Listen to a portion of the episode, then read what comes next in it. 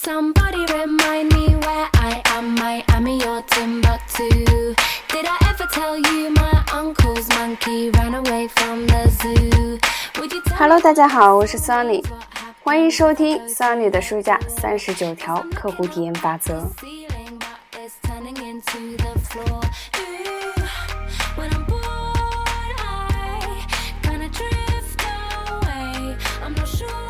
今天要和大家分享的呢是第九条法则：选用合适的员工。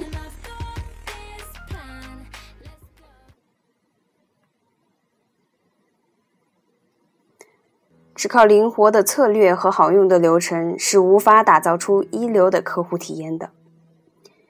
你还需要确定合适的人选，来实践这些高明的策略和流程。否则，你就无异于一个拥有完备的比赛策略，却无奈地率领着一群无能队员的足球教练。许多管理者都没有接受过对应聘人员进行面试的相关培训，因此，他们所提的问题往往不能全面反映出员工在工作上的真实表现。结果，他们只能根据自己掌握的那些少得可怜的信息，凭直觉做出决定。人员招聘非儿戏，岂能这样胡乱了事儿呢？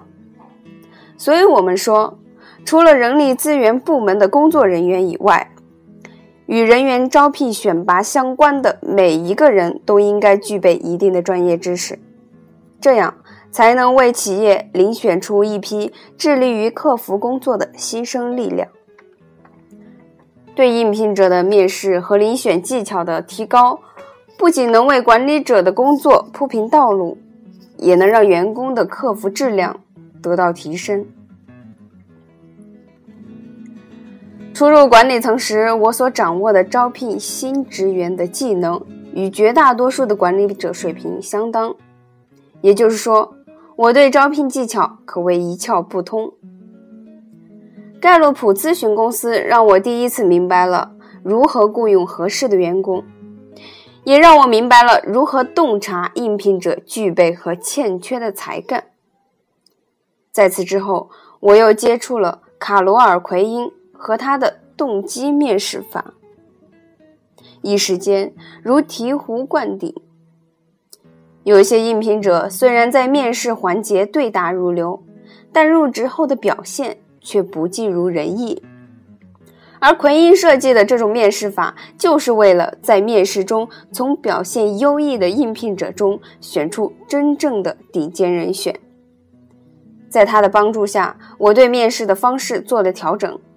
从那之后，我在雇佣人才方面几乎从未失过手。我发现，面试中一些经常出现的问题，反而会适得其反。这些问题会刺激应聘者用过于积极的答复来夸大自己的能力。我们以“告诉我，你有没有用超乎客户预期的服务质量来打动客户的经历呢？”这个问题为例。此问题还有许多不同的版本。面试官们认为这个问题能够挖掘出应聘者的一些特质，但问题在于，即便是最差的应聘者，也能够至少回忆起一次类似的经历。可他们所讲的经历，究竟反映的是他们平时的工作状态，还是泛泛之辈绝无仅有的一次闪光呢？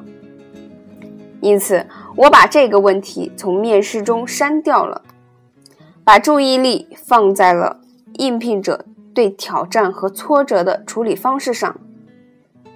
比如，我可能会提：“请给我讲讲你是如何应对脾气暴躁的客户的。”这样的问题，看出不同效果了吗？这些问题更像是一个开放式的引导题。有的应聘者可能会回想起一次出色完成挑战的经历，有的人则没有类似的经历。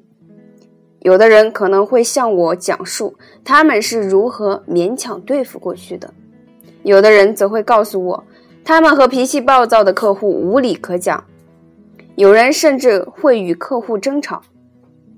另外，有的应聘者还会一下子想起好多次不同的经历，这说明与询问应聘者突出成就的问题相比，能够引出一连串不同答案的问题，能为你提供更多的信息。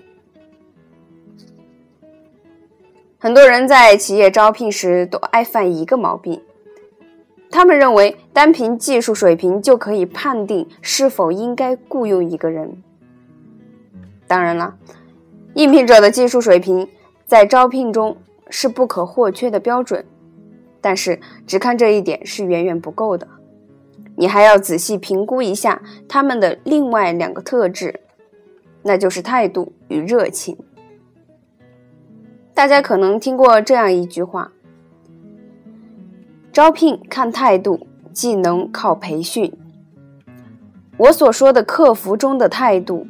指的是人们在严峻的挑战面前，自己能在某种程度上影响结果的自信心。为方便起见，我们可以把人大致分为两类：一类是坚信自己能够战胜困难、自信我能的人；另一类则是认为事情的结果多由外部因素决定，认为自己不行的人。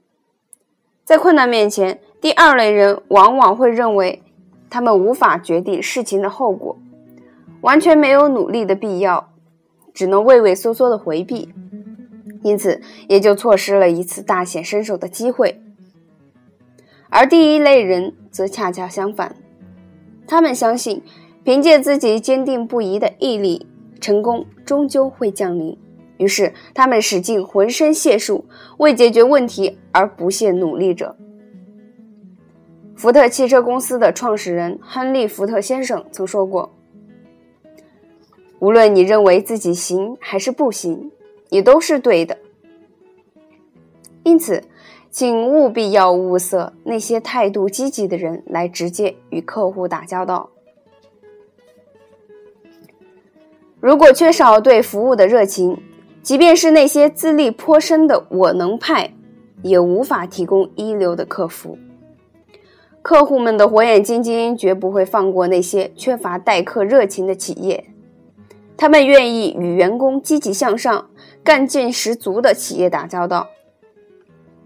如果企业的员工总是表现出一副被工作折磨得奄奄一息的样子，那么客户一定会避而远之。对工作的热情可谓一股强大的动力，因此。在招聘时，你需要物色那些对企业安排的工作钟爱有加的人员。这样一来，你就不必费心去激发大家的热情了，因为热情之火早就在他们的心中燃烧了起来。这岂不是美事一桩吗？在寻找热爱工作的员工时，你需要关注那些从进门做自我介绍开始就热情洋溢的应聘者。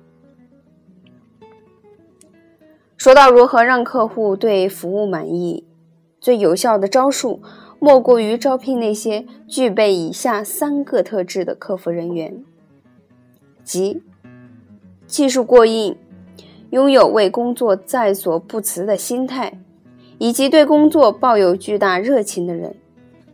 这三种特质叠加在一起，形成一种对工作的敬业精神，一流客服便应运而生了。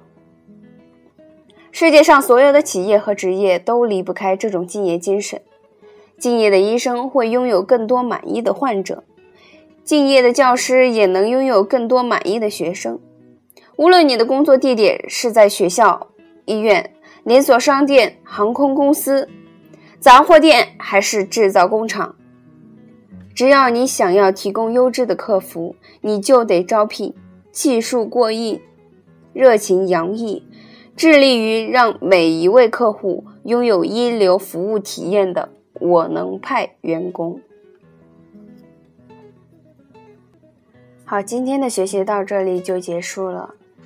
那么在今天这一章节里呢，我们学习到了一些关于如何去选用合适员工的方法。那么大家呢，也可以将它们去运用在工作中。下一节我们要学习的是法则十，将每一位员工打造成专家。你可以用和善的态度吸引客户的光顾，但如果专业技能和知识不能让客户信服，客户仍会转向那些更加熟悉业务的公司。要为员工提供充足的培训。只有当员工对企业和产品信息能够信手拈来时，他们才能将踌躇不定的客户变为买家，把初次光临的客户变成回头客。那么，我们将会在下一节学习如何去将每一位员工打造成专家。期待大家收听和关注。那么，今天的节目到这里就结束了。再见。